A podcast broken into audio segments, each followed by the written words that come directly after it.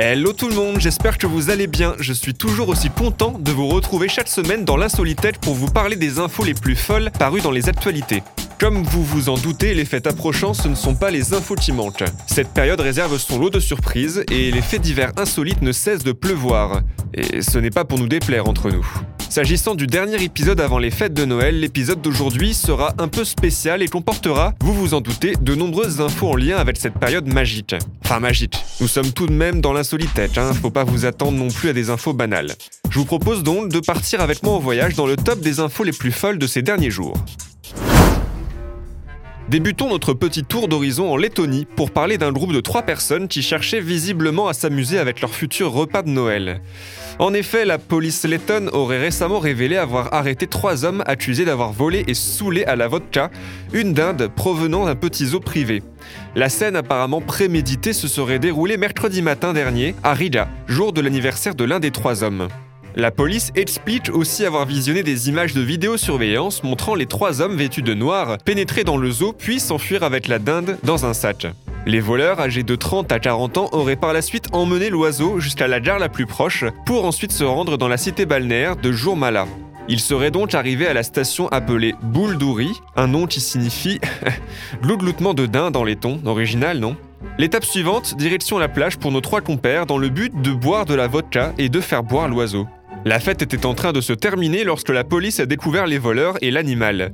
La dinde a par la suite été ramenée au zoo. Le trio, déjà connu des forces de l'ordre, devra faire face à des accusations criminelles pour cambriolage et intrusion en groupe organisé. Pour celles et ceux qui s'inquiètent de l'état de cette pauvre dinde qui n'a rien demandé à personne, rassurez-vous. Elle est apparue plus tard au journal télévisé TV3 Latvidja, éprouvée mais saine et sauve. Retour en France maintenant et prenons sur le champ la direction de la Bretagne, où le maire de Plumeur dans le Morbihan, Ronan Loas, met les bouchées doubles pour que Noël se déroule sans complications. Il a en effet décidé de publier un arrêté afin d'autoriser le Père Noël à circuler librement le soir du réveillon. Afin d'aller jusqu'au bout des choses, l'ancien membre des Républicains a décidé de publier son faux texte sur son compte Twitter, qui compte près de 10 000 abonnés, le tout en reprenant les codes habituels du document administratif officiel. Sur son écrit, Ronan Loas écrit donc que, je cite, Considérant le droit de rire et de s'amuser à tout moment dans le respect de tous, le Père Noël aura le droit de circuler et de stationner comme bon lui semble dans la nuit du 24 au 25 décembre. Le maire invite également par la même occasion ses administrés à lui préparer une petite collation au pied du sapin pour que le Père Noël ne s'affaiblisse pas. Pour aller encore plus loin, l'élu va même jusqu'à demander dans son arrêté aux enfants de respecter les consignes des parents, notamment au moment du couchage. Une drôle d'initiative qui en a fait et qui en fera rire plus d'un.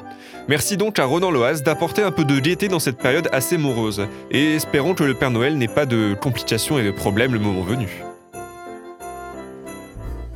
Terminons cet épisode en parlant maintenant d'une œuvre d'art assez particulière.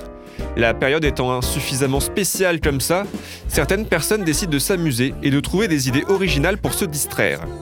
C'est le cas d'un Bordelais du nom de Quentin Roland qui a décidé de tout simplement dessiner le Père Noël et son traîneau pendant son footing.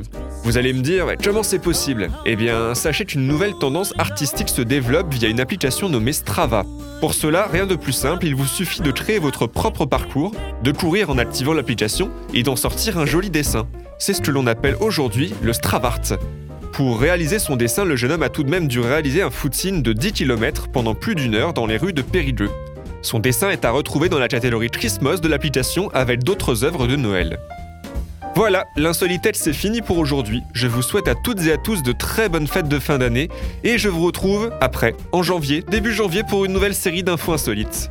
Allez, sur ce, bye